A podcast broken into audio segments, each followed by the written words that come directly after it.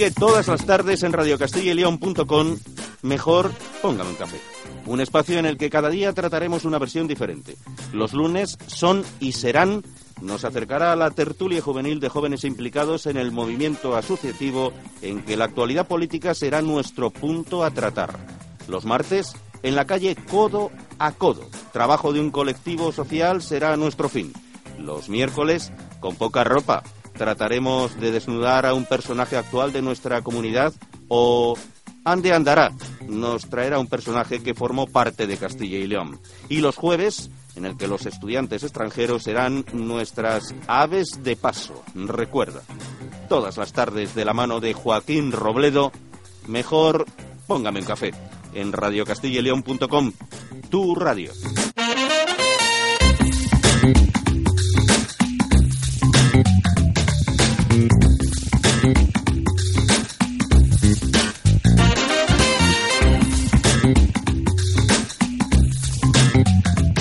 En Senderos de Gloria, la maravillosa película de Stanley Kubrick, protagonizada, diré bien, por Kirk Douglas, vemos un enfrentamiento entre los soldados y los oficiales de su mismo ejército. En el fondo, esa película es una lección magistral que lo que hace es poner en el mismo plano a los soldados del ejército alemán y del ejército francés y por otro plano, en un plano distinto, pero ellos dentro del mismo, a los oficiales de ambos ejércitos.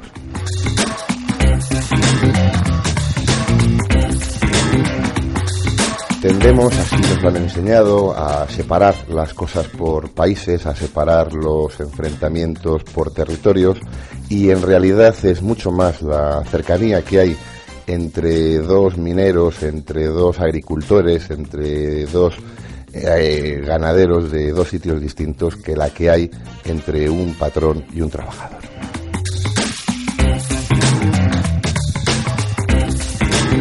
Parece que las circunstancias son distintas y es lo que hay de diferencia, pero en realidad hay mucha más similitud entre las luchas y mucha más similitud entre los esfuerzos de las que queremos ver. Y hoy vamos a tener un ejemplo yendo en un viaje de más de 10.000 kilómetros desde aquí a Ecuador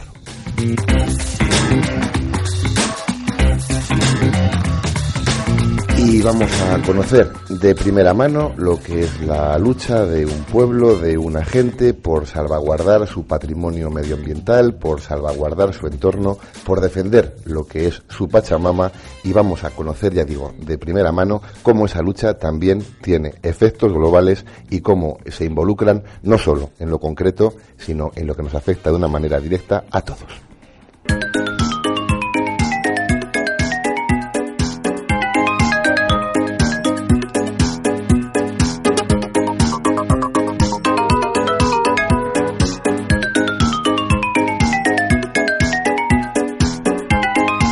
Hoy aquí, en Mejor Póngame un Café, el programa diario de Radio Castilla y León.com, tenemos el privilegio de recibir a Ivonne Ramos, la presidenta de Acción Ecológica de Ecuador, que nos va a contar un poco en qué consiste el trabajo que hacen y la situación concreta en esa América que desde unos años a esta parte ha despertado y ha despertado con fuerza.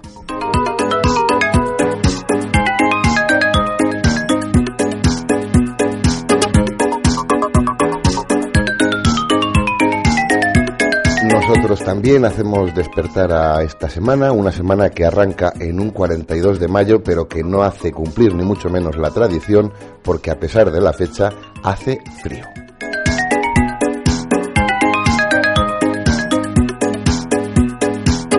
Y nosotros vamos a protegernos de ese frío al resguardo de este programa de radio que quiere ser cómplice contigo y que se puede hacer porque Julio Moyano se encuentra al frente de toda la maquinaria técnica del programa.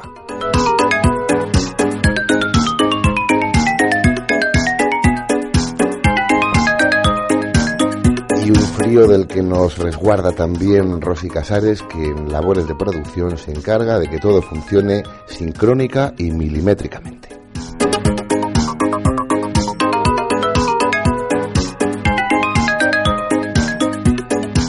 como la complicidad no puede ser, nunca será unidireccional, establecemos tres vías de contacto para que sea de ida y vuelta. Nuestra página de Facebook, mejor póngame un café, el correo electrónico, mejor póngame un café, arroba radiocastilla y nuestra dirección de Twitter, arroba póngame un café.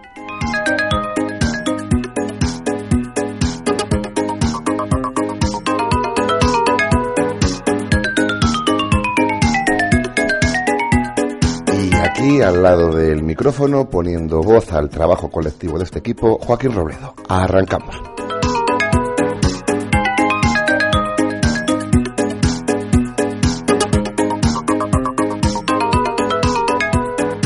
Ya decía, con el privilegio de tener en nuestro estudio, a nuestro lado, a Ivonne Ramos. Muy buenas, Ivonne, y bienvenida.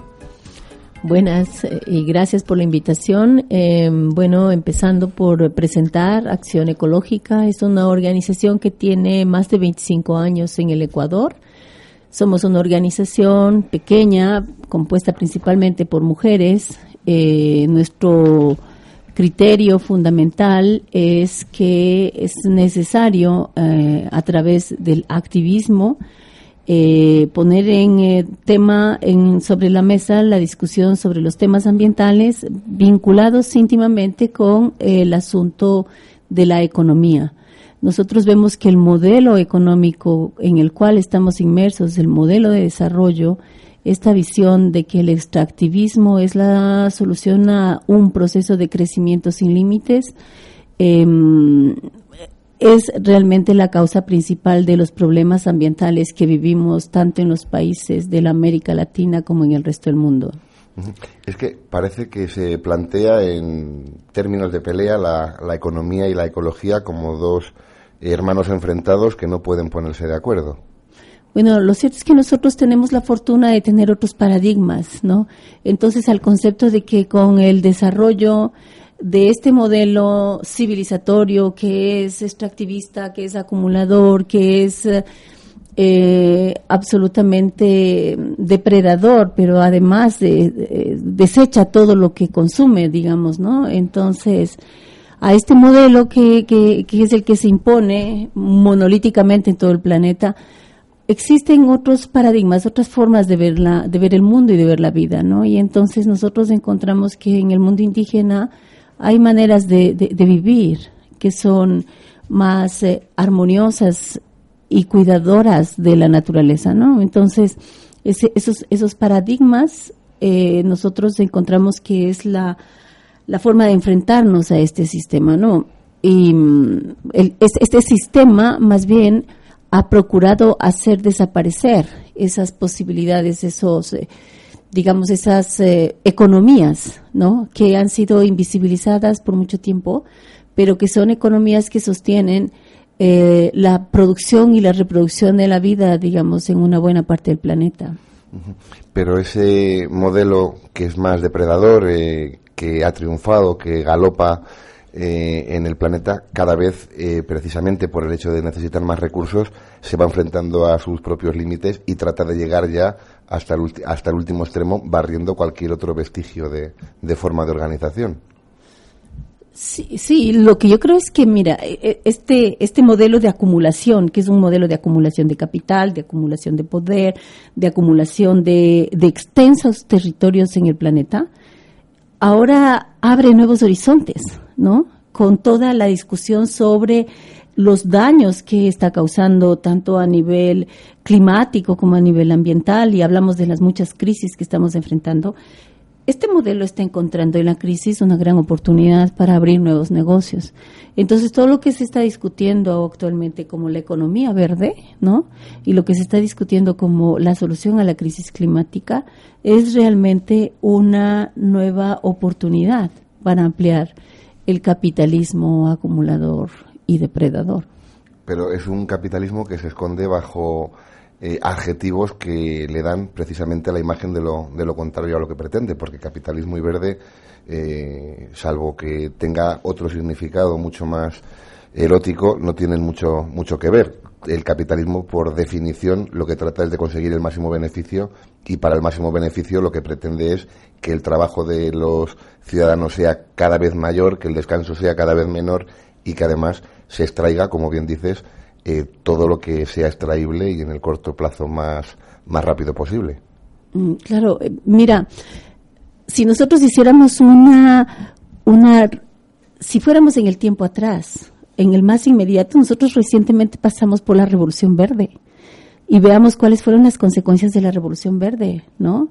La destrucción de una forma de agricultura que era sostenible en realidad, que era ecológicamente más amigable.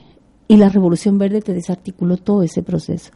Ahora, el capitalismo, digamos, está lanzando ahora al mercado con bombos y platillos. En Río, con bombos y platillos, con Naciones Unidas de por medio, se va a lanzar la economía verde como la gran solución, ¿no verdad? Y se viste de verde y el lobo se viste de oveja, ¿no? Y Drácula se viste de enfermero, ¿sí? Porque es realmente lo que se nos viene un, una extensión muchísimo más amplia y va a tomar la totalidad del territorio que no está bajo su control. Y de hecho ya lo ha tomado. Ahora, digamos, si nosotros nos ponemos a mirar todo el efecto y todo el daño que ha significado el contaminar la atmósfera, ¿no? Entonces, la gran industria capitalista, digamos, se ha tomado los bienes comunes, o sea, los comunes que se conocen, ¿no? La atmósfera está ocupada ahora por su basura, ¿no? Los océanos están ahora ocupados, digamos, porque ahora son los grandes sumideros del carbono que ellos producen. Pero no es suficiente para ellos eso. Ellos necesitan ahora extender muchísimo más allá su capacidad de contaminación y muchísimo más allá su capacidad de control territorial. Entonces ahora se han aparecido, desde hace varios años atrás, de hecho, se han ampliado, digamos, nuevos modelos para poder hacer esa ocupación real. Entonces, se han discutido los MDLs, que se llaman los mecanismos de desarrollo limpio, por ejemplo, y ahora están en boga la discusión de un nuevo, una nueva forma que se llama reducción de emisiones por deforestación y degradación evitada, y plus y más plus y plus plus, digamos que lo que pretende es decir que mientras las selvas, digamos, o los bosques se mantengan en pie, ellos no van a liberar el carbono que tienen sus árboles, ¿no es cierto? Y eso es la justificación para que las empresas que contaminan continúen contaminando y para que los territorios que son ahora de pueblos indígenas pasen a ser parte del control de las grandes corporaciones y además del gran capital financiero especulativo, ¿no? Vamos a dar un, paso al, origen. Eh, Acción Ecológica, comentabas que tiene 25 años que está formado básicamente por mujeres y la primera mm, curiosidad viene en ese sentido. Eh, ¿Qué significado tiene el que esté básicamente formado por, por mujeres? Porque tienen más interés, por principal cercanía, por mayor implicación, por decisión de, del colectivo. Bueno, nosotros mm, iniciamos eh, haciendo discriminación positiva, ¿no verdad? A decir, bueno, vamos a ser mujeres porque, digamos, hay menores oportunidades muchas veces para las mujeres involucrarse en procesos que pueden ser muy comprometidos, ¿no? Pero finalmente acabamos haciendo un colectivo de alguna manera como una hermandad, ¿no? Entonces, cuando jóvenes éramos mujeres madres de, familia, viajábamos con los niños, eh, las familias, las madres nuestras cuidaban los niños, vivía, o sea, vivíamos una situación, muchas situaciones comunes que nos hacían como a, no sé, mirar la vida en otra dimensión. ¿ya? Para nosotros el colectivo no es un espacio donde tienes un empleo. Para nosotros el colectivo Acción Ecológica es un espacio de militancia. ¿no? Entonces, efectivamente, puedes tener una, un ingreso por lo que estás haciendo y eso es un gran privilegio porque lo que hacemos es lo que nosotros pensamos que es lo correcto. Pero los tiempos y los compromisos rebasan mucho más allá de lo que tú tendrías que informar como un, eh, como un empleado de una institución, ¿no? Y nosotros vemos que para las mujeres este vínculo del compromiso militante es mucho más intenso, porque está en juego, también pones en juego e involucras a todo lo que te es familiar, digamos, a tu entorno familiar. Eso me parece que es como una, una gran ventaja, ¿no? Y también porque las mujeres, mira, miramos la, la, la vida y la realidad desde una perspectiva mucho más intensa porque somos madres, ¿ve?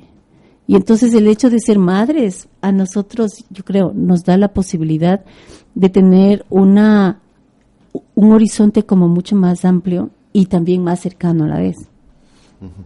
Eh, ¿A qué luchas concretas se están enfrentando estas mujeres? ¿Cuál es, eh, ya no te digo el origen, pero sí la actividad concreta, esos grandes problemas eh, medioambientales que tienen lógicamente su consecuencia económica a la que se tienen que enfrentar? Bueno, mira, nosotros cuando empezó Acción Ecológica teníamos como dos campañas más importantes. La una es el tema del petróleo, ¿no es cierto? Era una campaña antipetrolera. Y la otra era la defensa del manglar frente a la expansión eh, de la industria camaronera. Esos como fueron los dos pilares con los que nació Acción Ecológica como campañas. Luego, en el transcurso del tiempo, digamos, se fueron ampliando. Empezamos una campaña antiminera porque en el país aún afortunadamente no hay minería de gran escala, una campaña para enfrentar la defensa de los bosques, pero principalmente enfocada en la ampliación de la frontera de plantaciones forestales. Eh, y luego fuimos profundizando en ese, en ese ámbito la discusión sobre el tema de la venta de servicios ambientales, que, es, que está muy en boga ahora, ¿no? Y también el tema, la discusión sobre el tema del emergente mercado del carbono, ¿no? Luego también el tema de la defensa de biodiversidad, el tema de transgénicos principalmente dentro del marco de la soberanía alimentaria. Entonces, como ves, nosotros hemos de alguna manera definido cada vez con más claridad el ámbito de la actividad económica que nosotros encontramos hace gran daño a los ecosistemas locales y a las poblaciones que habitan ahí. ¿Y qué tipo de, estrategias utilizan? Eh, ¿Más en enclavadas en elementos pedagógicos, informativos, de sensibilización o de lucha activa también? Bueno, como te dije al principio, nosotros definimos como nuestro nuestra estrategia más importante como el activismo, ¿no? Pero visto el activismo desde esta lógica de la militancia, ¿no? Por una parte. Por otra parte, lo que vemos es que es muy importante lograr hacer una incidencia y una articulación en lo local, en lo nacional y en lo internacional ¿no es cierto? Y hacer un enlace en las luchas que se van, que, se van llevando adelante. Paralelo a esto, obviamente, que trabajamos en el tema de la sensibilización como un elemento muy importante, ¿no? Y es hacer conocer los efectos o los impactos de determinada actividad, digamos. Y eh, profundizar, hemos cada vez más profundizado en la investigación. Entonces, todos los elementos que nosotros intervenimos, digamos, todos los ámbitos en los que nosotros intervenimos, obviamente tienen que estar profundamente sustentados, digamos, en investigaciones que demuestran que lo que decimos es verdad.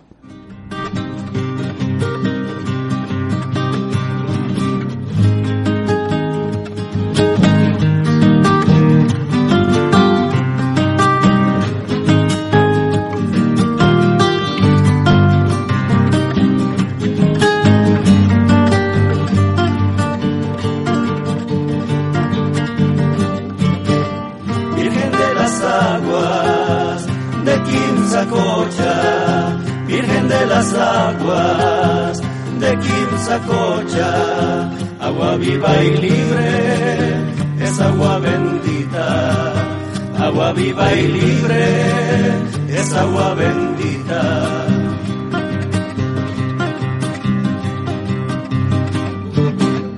Aquí está tu pueblo, consciente ha venido. Aquí está tu pueblo, consciente ha venido de que tus agüitas nos han bendecido, de que tus agüitas nos han bendecido.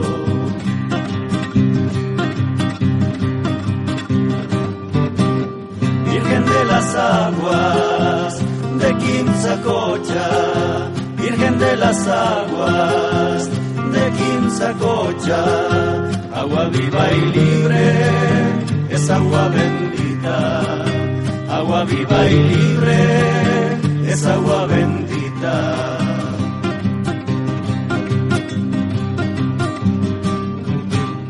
Caminando vamos a tu cerro santo, caminando vamos a tu cerro santo para que tus aguas no pierdan su canto, para que tus aguas no pierdan su canto.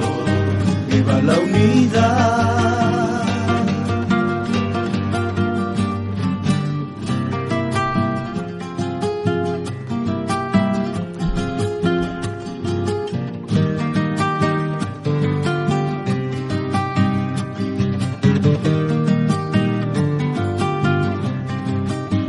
Bueno, esta canción eh, es, interpretada por un cura, por un padre, en la provincia de La Suay, en el Ecuador. Y yo quería, digamos, colocar este, este disco porque en el Ecuador ocurre una cosa muy interesante y es el hecho de que existe una profunda, un profundo criterio de lo sagrado, ¿no?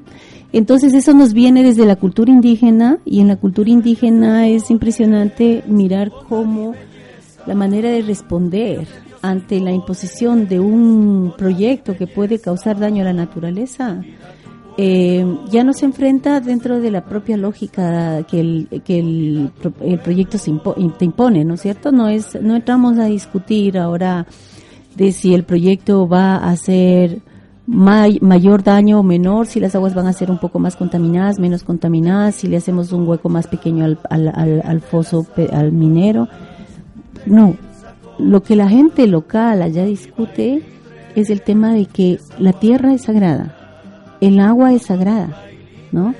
Los sitios a donde se puede intervenir eh, con proyectos de esta naturaleza van a afectar los sitios en donde la gente tiene sus, sus deidades, digamos, entonces es una dimensión que el sistema desconoce, ¿no?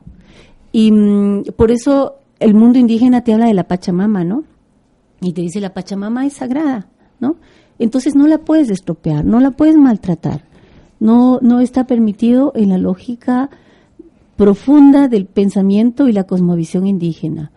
Y entonces desde esa, desde esa visión, desde esa dimensión, también, en este caso, cuando nació una virgen, en el Azuay, en la provincia, porque hay unos páramos que no son como los páramos acá, ¿no? Los páramos allá son sitios en donde se hace, donde se recrea el ciclo natural del agua y entonces el agua se produce y se reproduce, por decirlo de alguna manera. Entonces los páramos en la, en el Ecuador y en Colombia también y en el Perú son sitios de altura, digamos, son ecosistemas de alturas, pero son ecosistemas de donde nace el agua que finalmente va a los ríos de la Amazonía, por decirte, ¿no?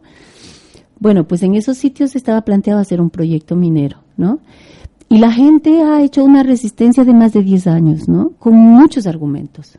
Y, digamos, se impone y se reimpone y el Estado te dice que hay que construir el proyecto minero. Bueno, pues la gente, nació una virgen ahí. Entonces hay una virgen que cuida las aguas del Quimsacocha y y lo que te dice la gente de, de, los pueblos y lo que te dicen los curas en, su, en sus ceremonias religiosas es que el agua libre y el agua limpia es agua bendita, ¿no? Y entonces hasta la religión católica te hace ceremonias con agua desde cuando hace el bautizo. Y entonces si el agua es, es un elemento tan, digamos, tan importante culturalmente hablando, no puede ser que al agua la maltrates, ni la malogres, ni la contamines.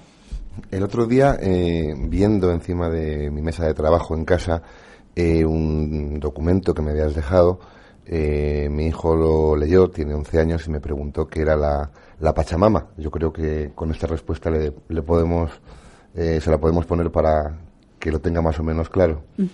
Así es. Sí, claro, la Pachamama, las mujeres indígenas, justo tenemos un video muy bonito que se llama la Pachamama no se vende, entonces ellas eh, es, te, el título que vi, me decía que es la Pachamama que no se vende. Claro, es la, la, Pachamama es el universo, ¿no? La Pachamama es la integralidad de todo, o sea, la Pachamama no es tierra, la Pachamama no es agua, la Pachamama está por encima y por debajo de la tierra, ¿sí ves? Entonces es una integralidad que nosotros deberíamos poder, eh, digamos, compartir, una visión así tan tan, tan bonita, digamos, tan, tan, tan enriquecedora, ¿no? Hablabas antes de, de, las imposiciones o de las pretendidas imposiciones estatales. y quería preguntarte un poco por, por Ecuador. Nos llegan aquí, conocemos eh, que hace unos años eh, Rafael Correa, que representaba políticamente, o aquí se planteaba de esa manera, los sectores más de izquierdas, más cercanos a estos movimientos que se están produciendo en, en el cono sur de, de América, de cambio de estructuras clásicas, y queríamos conocer un poco tu opinión sobre ese proceso político que se está dando en, Ecuador y en el, en el resto de América del Sur.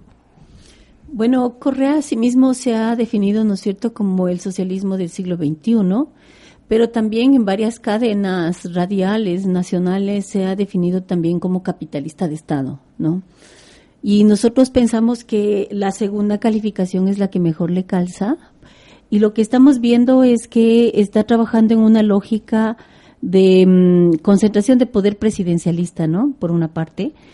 Pero eh, también se han dado políticas para, como de alguna manera, eh, darle más, más poder al Estado y nosotros pensamos que por ahí vamos bien, digamos, o sea, digamos que el Estado sea un Estado fuerte y tal.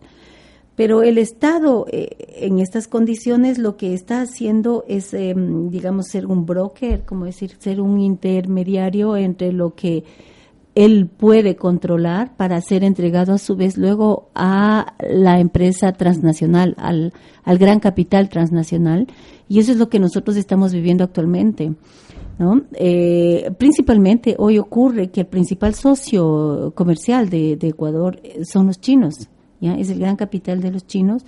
En cuatro años o cinco que tenemos de, gestión con este gobierno hemos tenido un endeudamiento de más de nueve mil millones de dólares y esto hace que nosotros tengamos que a su vez eh, retribuir ese compromiso con la entrega de los recursos estratégicos que tenemos en el Ecuador. Entonces es así que la empresa, las empresas chinas ahora tienen control en la industria petrolera, ¿no es cierto? En la eh, se le han entregado varios proyectos hidroeléctricos y ahora para la ampliación de la frontera minera, ¿no? Ese tipo de política se le suele definir con una frase, la de pan para hoy y hambre para mañana, pero por lo menos es pan para hoy y es garantía de hambre para mañana. ¿Hay alguna posibilidad de que sean políticas reversibles? Bueno, hoy por hoy lo que en el Ecuador se aplica y que creo que en varios otros países de América Latina se han aplicado antes, son, digamos, eh, paliativos, ¿no? O sea, por ejemplo, tenemos el bono de la pobreza, que son 30 dólares que se da cada mes a una familia o alguna persona que se declara en pobreza. Eh, pero realmente estos bonos lo que son es más bien eh, dineros que se entregan con fines clientelares, ¿no verdad? y que definitivamente no vienen a satisfacer necesidades reales o a cambiar estructuralmente el modelo en el que estamos viviendo. Nosotros estamos viendo que el modelo, digamos, capitalista, extractivista, acumulador del que estamos hablando desde el principio de esta entrevista, se ha profundizado en el país, ¿no? Y se ha profundizado lamentablemente en el contexto en el que el gobierno ha logrado licuar en su discurso y además en su gabinete a la izquierda, ¿no? Entonces la izquierda, que antes era revolucionaria, que antes quería cambiar la estructura del sistema, que antes quería eh, transformar todo, todo, transformar todo y que todos seamos iguales, pues ha sido más bien útil para que con un discurso de izquierdas, la derecha, digamos, y el gran capital nacional e internacional consolide su poder en el país. A veces tenemos la, la sensación de que el capitalismo es, es, líquido. Ya no sé si licúa a los demás, pero es líquido porque es capaz de ocupar todos los espacios que hay a su alrededor. Mm, pues sí, además es muy inteligente, ¿no? Es, eh, ¿cómo será? Está en constante transformación, ¿no? Entonces es como una meba, así se mueve. De Entonces tú no lo puedes... Y además no es que es tan sólido como que tú, si golpeas un vidrio, se quiebra ¿no? Es como el agua, así se, se va moviendo, así con mucha solvencia. Y, tenemos que también descubrir las muchas maneras en que se presenta, ¿no? Para poder también enfrentarlo. Pero eh, la América que nos encontramos hoy es sustancialmente distinta a la América de hace 10 años, y me refiero al, al sur, después del proceso eh, ocurrido en Venezuela, en Brasil, en Argentina, quizá también, aunque en otro estilo en Chile. Bueno, yo no, no, no, te podría hablar tan, tan profundamente de esa parte de la América, pero te puedo hablar de la América Andina, ¿no? Y lo que nosotros estamos mirando con, digamos, con mucha alegría es que esa América está en constante movimiento, ¿no? Y un proceso social que está continuamente reaccionando en defensa, digamos, de sus propios de sus propios espacios de vida. Entonces, mira, nosotros recién ahora en marzo tuvimos una gran marcha nacional que duró 15 días en defensa del agua y contra la minería. En el Perú, casi simultáneamente, también ocurría esa marcha. Nosotros ahora recientemente en esta marcha última tuvimos la visita de Manu Chao, por ejemplo. Manu Chao quiere siete canciones de este disco que te estoy dejando. ¿Por qué? Porque dice, en Argentina vamos a empezar una marcha por el agua y queremos que estas canciones que ustedes tienen en Ecuador se reproduzcan también en Argentina. Entonces, la América Latina, la América del Sur está en ebullición. Y todo esto, el gran movimiento social que existe, es por defender la naturaleza, por defender la Pachamama. Es una, evolución que además eh, tiene potencial para hacer incidencia política, que no es eh, únicamente vida eh, en la calle, sino vida con ganas de inferir en la política y de que se les haga caso por fin de una vez por todas. Sí, esperemos que no solamente se reduzca a la idea de la política vista desde lo electorero, ¿no? Digamos, y no la y, no la no introducirse en las estructuras que el Estado te presenta ahora, sino es esa política que se hace desde fuera y es esa política que efectivamente es incidencia. Y a mí me parece que lo rico de este proceso, digamos, en la defensa de la naturaleza, es que esta defensa de la naturaleza lo que lo que es es una lucha antisistémica, ¿ya? Es estructural, ¿sí ves? Porque es plantearte, mira, en esta zona no puedes tú aplicar el capitalismo depredador porque en esta hay unas economías distintas y hay una manera distinta de ver la economía, de ver la vida, de ver la distribución de la riqueza, ¿no? Entonces a mí me parece que ese es el salto cualitativo que te da la lucha por la, por la naturaleza.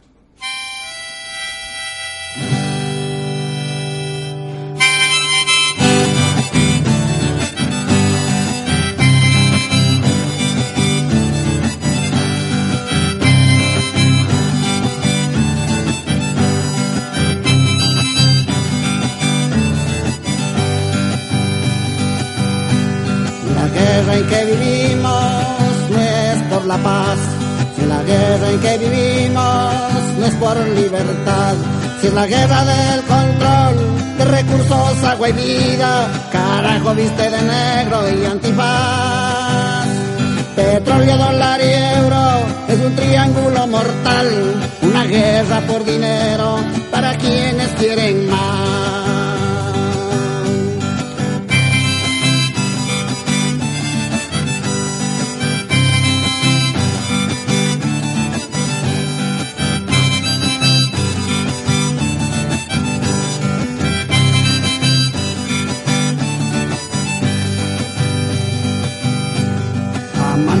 Razón, vida quiero no la muerte, movilícese mi gente, cantemos por la paz, abajo la guerra, arriba el cintral, el pueblo lo quiere comer y vivir, abajo la guerra, arriba la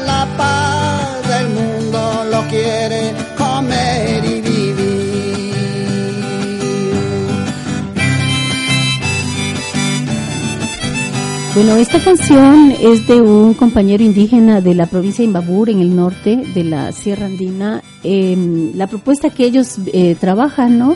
Cuando habla del Cintral, o sea, nosotros queremos comer y vivir y abajo la, guerra, arriba el Cintral. Él hace referencia a un proyecto de trueque que, que tiene la gente allá, ¿no? Entonces es muy, muy interesante. Hay, hay, hay muchas iniciativas que la gente hace por sus iniciativas propias para enfrentar esta situación que estamos viviendo. Bueno, estamos en Mejor Póngame un Café hablando con Ivonne Ramos, presidenta de Acción Ecológica en Ecuador, que está eh, de visita, que nos honra con, con, su presencia hoy en nuestro estudio, pero queremos preguntarle también por el motivo que le ha conducido a tener esta, esta visita a España, primera parada en, en Barcelona y ahora una segunda aquí en Valladolid.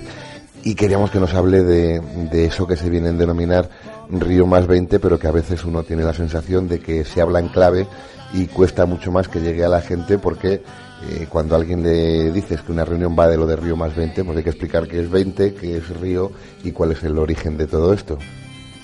Bueno, primero, este, esta, este periplo que estoy haciendo por España es gracias a una invitación de Entre Pueblos, es una organización hermana de acción ecológica que es de España, ya llevamos 15 años de trabajo conjunto, ¿no? Y pensamos que políticamente coincidimos bastante.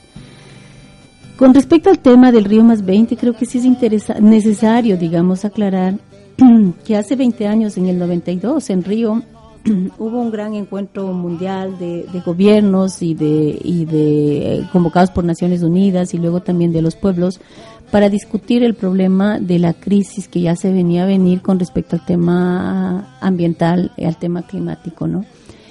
Y en ese escenario, digamos, a 20 años atrás, eh, en el contexto de lo que Naciones Unidas hizo la convocatoria y luego fueron las dos líneas principales de discusión en el transcurso de 20 años, que fue el tema climático y el tema de la biodiversidad, se fueron sentando las bases para lo que ahora tenemos, que es el proceso de mercantilización, ¿no?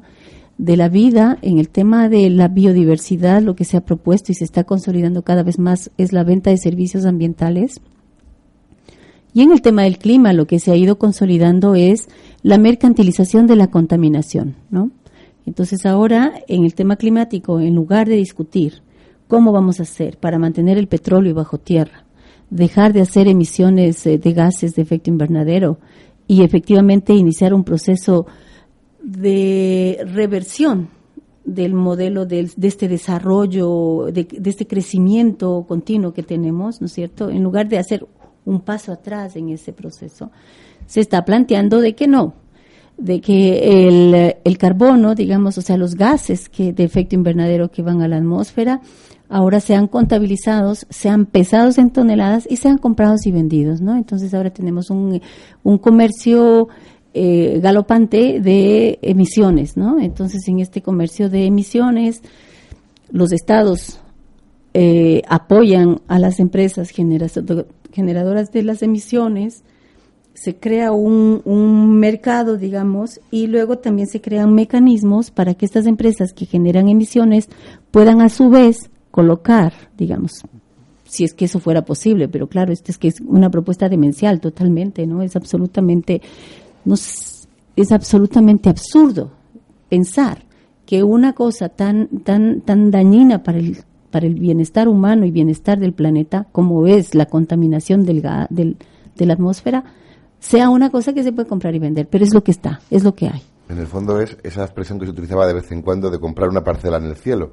Aquí lo estamos viendo de forma casi literal. Se están empezando también a mercantilizar parcelas en el, en el cielo, pero no para ese elemento religioso con el que se hablaba antes como crítica a los ricos que querían comprar todo y hablaban hasta de lo imposible, pues resulta que ahora ya es posible, no en términos teológicos, pero sí en términos eh, biológicos, es comprar el, el ambiente.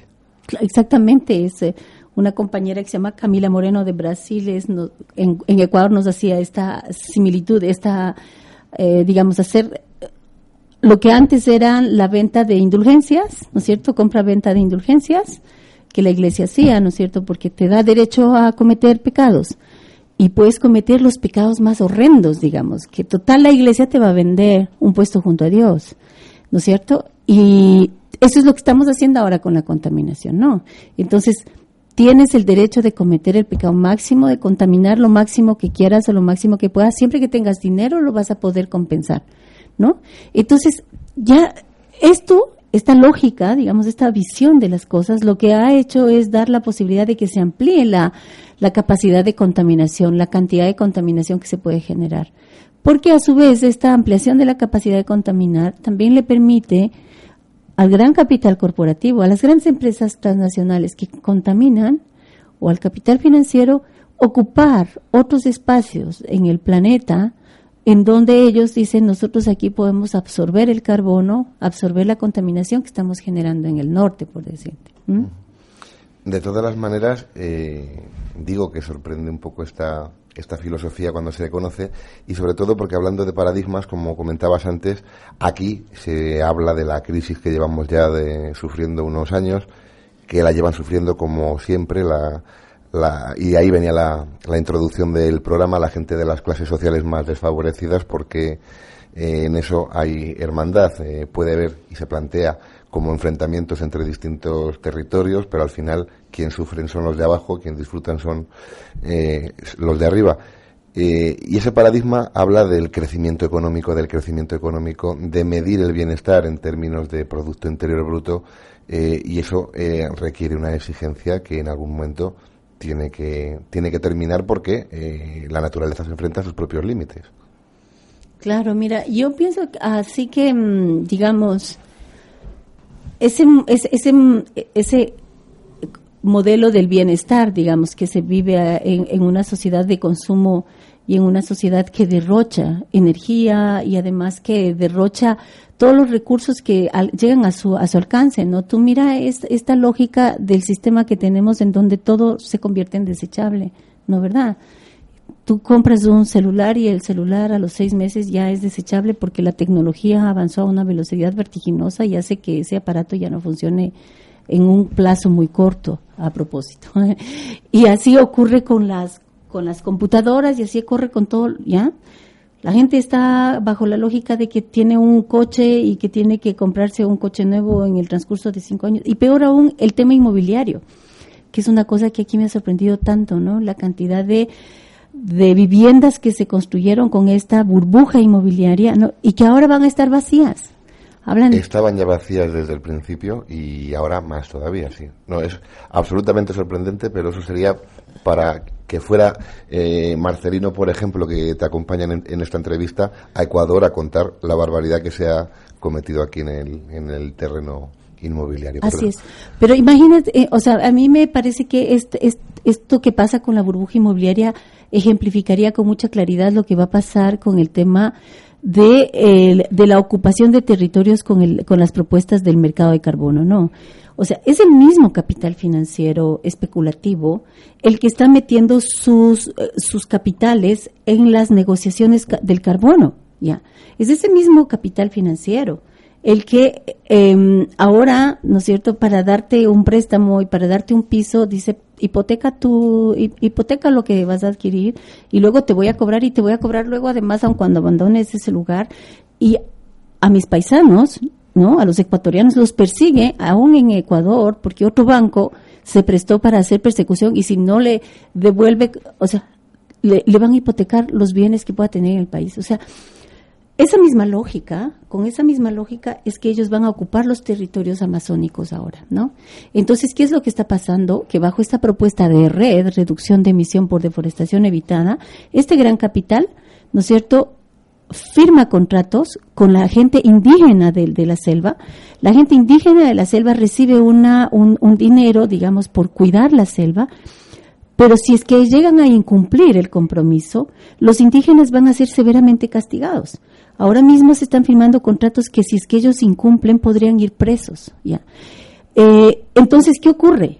Que, que ahora Texaco, Repsol, o el capital financiero que ha hecho construcción acá puede es propietario del carbono acumulado en los árboles, pero para cuidar ese carbono, los indígenas, si llegaran a cometer el pecado de, de, de forestar una hectárea para sus chacras o lo que sea que necesiten, ellos luego van a ser castigados y ahora se van a convertir nada más que en guardabosques de los bosques que ahora es del capital financiero. No sé si me explico la dimensión del problema. Para nosotros eso es terrible porque en perspectiva lo que estamos mirando es que va a ser un proceso de despojo territorial para los indígenas o las comunidades locales que por el momento tienen su territorio y viven en libertad en que sin, sin comprar el suelo compran el cielo y les limita la posibilidad ya no de deforestar, que no sería el objetivo de esas poblaciones indígenas, sino de, de poder construir sus propias viviendas o sus terrenos de, labranza. O sus propias lógicas de vida, exactamente. Pero como es capital financiero y como es capital corporativo el que va a tomar control de esos territorios, no es que ellos ahí van a preocuparse de que se conserve. Si ellos encuentran que hay petróleo o minería, obviamente que van a hacer explotación de petróleo o minería. Y si ellos encuentran que ya se puede hacer venta de bonos de biodiversidad, que es a, a donde estamos caminando, o venta de bonos de agua, además de la venta de bonos de carbono, entonces ellos encuentran que ese es un territorio con unas posibilidades de ampliar su, su enriquecimiento muy amplias. Entonces, para eso ellos necesitan que los indígenas salgan de esas selvas. Después de aquella reunión de, de Naciones Unidas en Río en el año 92, el desarrollo, mm, pues lo conocemos todos porque hemos vivido en él. Eh, en Barcelona lo que hay es un encuentro de diversos colectivos críticos con ese proceso, tratando de buscar, me imagino que estrategias de trabajo comunes. Así es, y mm, para mí fue muy, muy, bonito poder establecer este diálogo que hubo en Barcelona, porque, porque para nosotros allá en Ecuador y en América Latina, eh, conocer del proceso del 15M, ¿no es cierto? Y de ese momento de organización social y de movilización social fue muy esperanzador. Y también descubrir que aquí en, el, aquí en España se dan procesos en los que la gente está resistiendo a, a proyectos que destruyen la naturaleza. En las Islas Canarias, por ejemplo, se ha evitado hasta el momento que la operación de Repsol se haga eh, cercano a las islas, ¿no es cierto?, en la perforación de ese mar. Eh, offshore que, que, ellos están teniendo. También, yo estuve ahora recién en Mallorca, hubo una gran movilización de más de 10.000 personas que se que juntaron sus manos para defender una playa que todavía está virgen y donde se iban a hacer un proyecto inmobiliario. Hay proyectos inmobiliarios en Mallorca. Un, yo, yo vi ya un, un lugar donde hay una una construcción amplísima de un complejo turístico que se construyó ahí y que ahorita está paralizada porque la comunidad local ha impedido que eso sea ocupado porque esa construcción se hizo precisamente en zonas que estaban protegidas. ¿Quiénes han hecho y han definido esas zonas de protección en las islas? Es la comunidad que vive ahí, mira qué bonito, ¿ya? Y en las Islas Canarias, pues son los pueblos que habitan ahí y seguramente también quienes los hoteleros. Pero lo que quiero decir es que acá mismo en España están dándose procesos interesantísimos de movilización y organización social, ¿no? Que van a tener altibajos, que no va a ser un permanente estado de eh, en lo alto, pero el, proceso social siempre es en movimiento, ¿no? Siempre tiene altos y siempre tiene bajos. Y yo creo que eso es una una una gran fortuna que hay.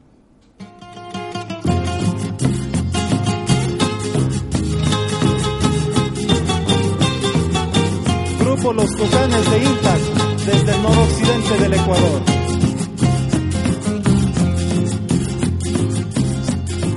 Como esa ruma acabaron en el oriente también, piensan que en el occidente también lo pueden hacer.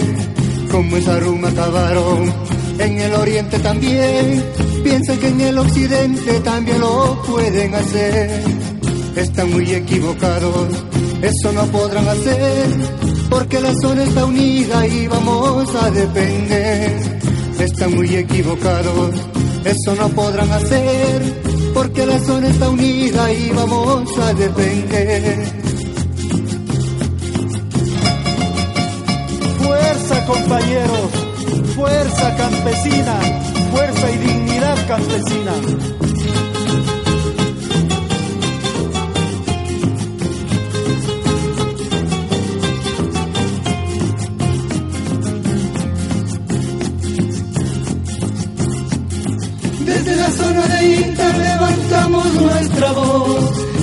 La zona de Inter levantamos nuestra voz. Porque sin agua no hay vida, hoy vamos a defender. Porque sin agua no hay vida, hoy vamos a defender.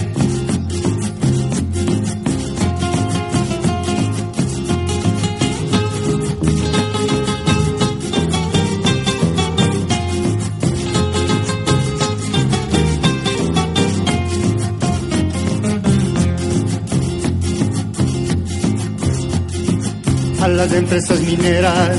Les pedimos que se vayan, dejen libre nuestro aire, nuestros ríos y laderas. A las empresas mineras les pedimos que se vayan, dejen libre nuestro aire, nuestros ríos y laderas. Les pedimos que se vayan y no vayan a volver, porque si vuelven carajo les volvemos a encender. Les pedimos que se vayan y no vayan a volver, porque si vuelve carajo les volvemos a encender. Bueno, esta es una, una historia cantada de en una zona en el norte del Ecuador, en Imbabura, que es una zona maravillosa, es, en, es una parte de ceja de montaña, ¿no?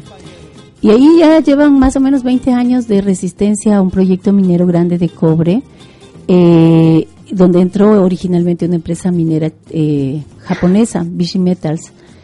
Eh, es, es, es muy interesante porque la gente mm, logró salvar sus fuentes de, de economía, como la producción de café orgánico, por ejemplo, muchas muchas actividades, turismo, actividades que han sido muy amigables con la naturaleza, ¿no? Eh, bueno, nos queda ya muy poco tiempo y sí que queríamos que nos dijeras algo de, de lo que ha sido tu visita a Valladolid, tu experiencia, tu encuentro con la gente de, de Entre Pueblos aquí, con la gente de, de ecologistas y en algún pueblo del entorno como Cigales y demás en los que has podido participar en algún tipo de, actividad. Bueno, para mí ha sido una satisfacción volver a Valladolid, porque yo ya estuve aquí hace, hace algunos años, ¿no? Estar con los hermanos de Entre Pueblos también siempre nos enriquece enormemente. Hemos tenido, eh, yo he tenido la oportunidad ahora de visitar efectivamente un pueblo cercano acá y tener diálogos con los compañeros ah, aquí en la zona. Y lo que me, mm, me ha llamado mucho la atención es que estamos eh, eh, en una zona el río que atraviesa Valladolid está en una amenaza real, ¿no? En una amenaza inminente, que es por la ah, próxima o posible explotación de gas eh, aquí cerca, ¿no? En Burgos, de lo que entiendo. Eso conversamos allá en Cigales cuando las compañeras que son también de entre pueblos eh, colocaron el mapa eh, y, y en efecto, o sea, yo creo que sería muy bonito poder articular un proceso a partir del río, ¿no? Para nosotros el tema del agua nos parece que es fundamental. Ojalá que el río y el agua que corre por el río que atraviesa Valladolid pudiera ser el elemento articulador de un proceso de retoma de conciencia de la importancia que tiene el agua para las muchas actividades que permiten una economía acá en la zona. Sé que no necesariamente hay una agricultura de pequeña escala, hay una agricultura a lo mejor un monocultivos, pero la gente, yo he visto acá, el domingo estuve ahí es- eh, reunidos con los ecologistas em, en el parque, ¿no? Y, el, y la gente sale al río, la gente disfruta de su, de su entorno, o sea, hay unos, o sea, es una ciudad hermosa que está asentada a lo largo del río, el río le atraviesa, el río le da vida. Entonces, a defender el río, no toca otra. Esa ta- eh, técnica de extracción de gas de pequeñas bolsas, el fracking, que eh, se amenaza con ella y desde luego sí que pondría, sí que pondría en peligro un poco el, un poco y un mucho el, el ecosistema, nuestro río y, nuestra forma con- habitual de, de trabajar y de, y de desarrollarnos. También hablando de la minería, y ya quiero aprovechar para presentar el programa de, de mañana, vamos a tratar de conocer un poco más de lo que está ocurriendo en el norte de esta comunidad, en la montaña palentina, en la montaña leonesa, en el sur de Asturias, en toda la, la cuenca minera, con ese conflicto que, que tiene a, a los mineros de allá eh, levantados en pie de guerra defendiendo lo que han sabido hacer y lo que han hecho a lo largo de generaciones y lo que es su forma de su forma de vida, su única forma de, de vida posible. Y como siempre uno tiene la sensación de que es de nuevo eh, esa empresa más o menos grande la que deja como rehenes a los trabajadores para que defiendan, haciendo que defienden su puesto de trabajo, que es en el fondo por lo que luchan, el juego a un empresario que lo que defiende es el, el máximo beneficio. Y queremos conocerlo un poco todo más. Y ya digo, tenemos preparado un debate para mañana. Decíamos al principio lo de Senderos de Gloria, lo de Stanley Kubrick. Lo volvemos a ver. Hablábamos de los mineros en Ecuador, hablamos de los mineros en, en el norte de, nuestra comunidad. Pero eso será mañana. Hoy hemos tenido el privilegio de contar con Ivonne Ramos, a la que queremos dar las gracias eh, por haber estado con nosotros, por lo que nos ha podido comentar y por habernos dejado un pozo de sabiduría. Bueno, muchas gracias. Más que un pozo de sabiduría, lo que les voy a dejar son tres disquitos de música hermosísima que ojalá pudieran compartir en el transcurso de los varios y hermosos programas que ustedes hacen. Pues palabra que lo iremos haciendo y como además el programa este, el mejor póngame un café de Radio Castilla y León.com, se emite a través de internet y hay una audioteca que queda como testigo viva, vivo, pues eh, desde Ecuador podrá seguir escuchando para comprobar que sí, que esa música la vamos a ir poniendo de forma de forma frecuente porque eh, es una voz que sale del pueblo, de gente de, de allí mismo que lo siente y lo vive.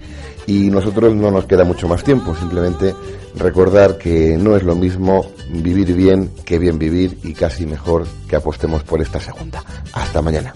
El agua de Quinzacocha que alimenta nuestros surcos. El agua de Quinzacocha que alimenta nuestros surcos. Siempre fue muy generosa para dar vida a los suyos. Siempre fue muy generosa para a los suyos. A luchar, Cholita por la vida.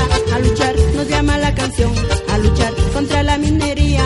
A luchar, que nuestra la razón.